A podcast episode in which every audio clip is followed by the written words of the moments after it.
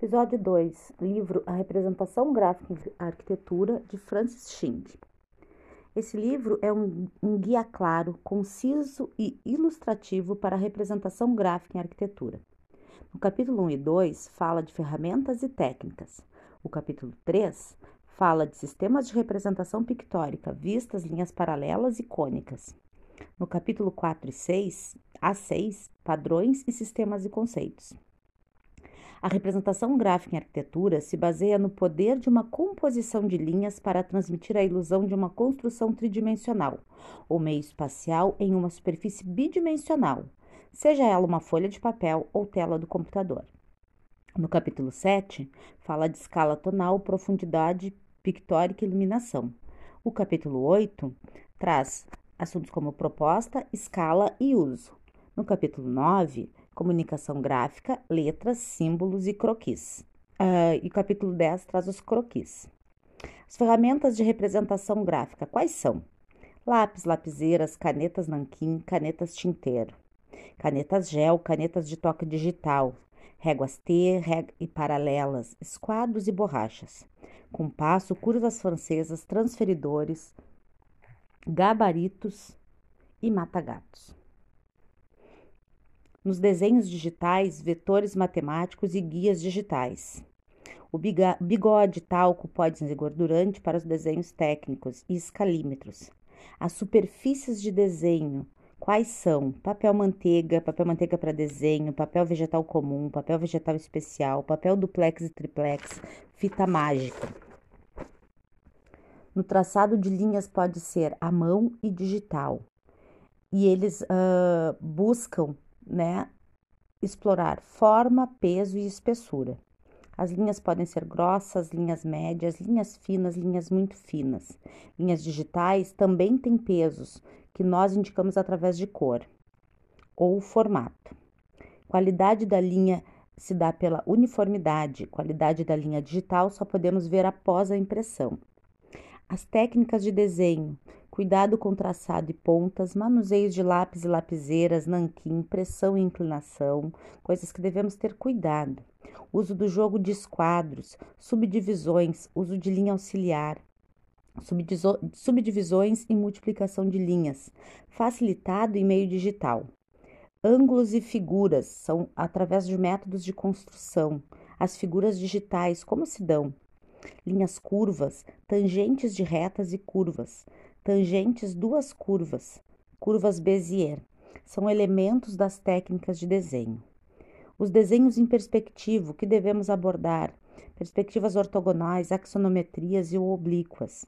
Na projeção ortogonal, as linhas são paralelas entre si e perpendiculares ao plano do desenho. O exemplo disso é a cavaleira. Na projeção oblíqua, as linhas são paralelas entre si e oblíquas ao plano de desenho. As, as axonometrias, como a isometria, é um, uma, um exemplo de projeção oblíqua. E na projeção cônica, as linhas são projetadas convergindo a um ponto central. Um, dois ou três é o exemplo das perspectivas cônicas. Nos sistemas pictóricos, né, o que, que é interessante?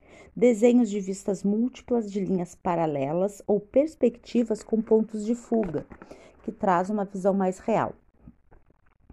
E aí, em cada sistema de projeção, a gente tem um tipo de sistema pictórico. Por exemplo, no sistema de projeção de projeções ortogonais, o sistema pictórico ele nos fala no desenho de vistas múltiplas, plantas, cortes, elevações, vista principal paralela ao plano de projeção. No sistema de projeções axonométricas, os sistemas pictóricos nos dá a vista de linhas paralelas, isométricas com ângulos iguais com plano de desenho, 120 graus, dimétricas, dois dos três eixos em ângulos iguais com plano do desenho, trimétricas, três eixos principais diferentes com plano de desenho. No sistema de projeção de perspectivas oblíquas, o sistema pictórico nos dá as elevações oblíquas em face principal, paralela ao plano do desenho, ou plantas oblíquas com a face horizontal principal paralela ao plano do desenho. Nas perspectivas, sistema de projeção de perspectivas cônicas, os sistemas pictóricos nos dão um ponto de fuga, dois pontos de fuga ou três pontos de fuga. A projeção ortogonal ou ortográfica nos dá os seis planos de visibilidade do objeto, que são frontal, superior, inferior, lateral esquerda, lateral direita e posterior.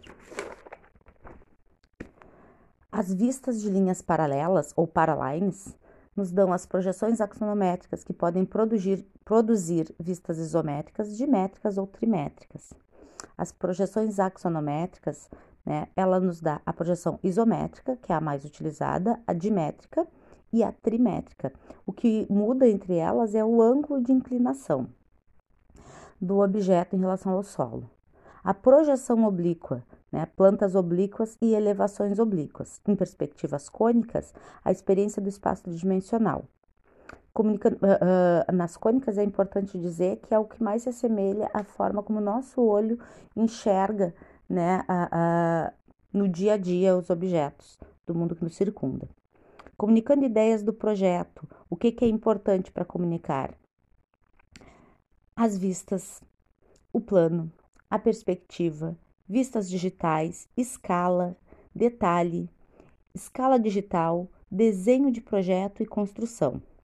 O desenho em vistas múltiplas é importante ver as plantas e as vistas de um objeto, em plantas baixas, plantas de teto projetado, plantas de situação e localização, plantas de cobertura, o peso da linha, as achuras, né, para determinar o material, o vão de porta e de janela, o tipo de abertura e os cortes.